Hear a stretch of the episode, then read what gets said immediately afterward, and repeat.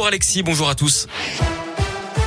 Et à la une, c'est parti pour l'entre-deux tours de la présidentielle. Les deux candidats qui s'affronteront au second tour le 24 avril prochain sont repartis en campagne. Emmanuel Macron était dans le Pas-de-Calais hier.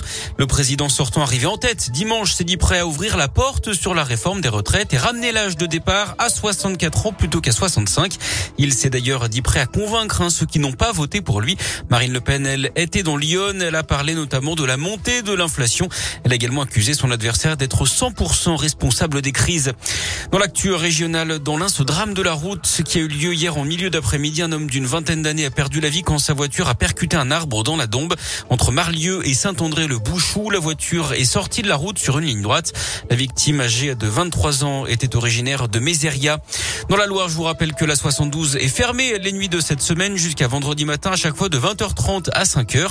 Fermeture entre la sortie à La Talaudière et la jonction avec la route nationale 88 dans le sens Andrézieux-Saint-Étienne. Une triste découverte. En Haute-Loire, cinq chiots ont été découverts par des enfants au lac du Bouchet. Les bébés étaient abandonnés dans un carton des croisés border colis. La SPA de Polignac les a pris en charge d'après le progrès. Ils seraient âgés de cinq semaines. Une liste d'attente pour une éventuelle adoption a été ouverte. À l'étranger, l'Ukraine se prépare à la chute de Mariupol, assiégée depuis plus de 40 jours et pilonnée sans relâche par les forces russes. L'armée ukrainienne qui fortifie également ses défenses dans l'Est où elle s'attend à une offensive imminente de Moscou, notamment dans le Donbass chancelier autrichien qui a rencontré Vladimir Poutine s'est dit pessimiste hein, sur une sortie de crise. D'après lui, le président russe est dans une logique de guerre et veut un succès militaire en Ukraine. Notez également que des gendarmes français sont arrivés hein, en Ukraine hier pour assister leurs collègues sur les investigations des crimes de guerre commis dans la région de Kiev. La France qui a également annoncé l'expulsion de six espions russes qui opéraient d'après elle sous couvert de leur ambassade à Paris. Lundi dernier déjà, Paris avait annoncé l'expulsion de 35 diplomates russes.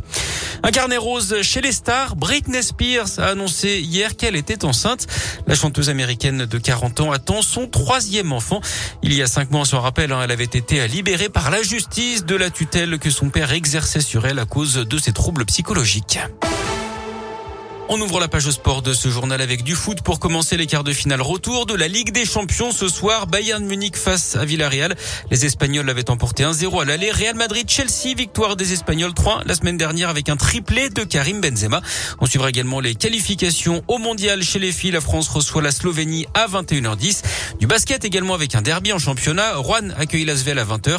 La Gelbourg est attendue à Gravelines Dunkerque. Et puis en tennis, mauvaise journée pour les Français hier au premier tour à Monte Carlo de Rinderkner et Tsonga.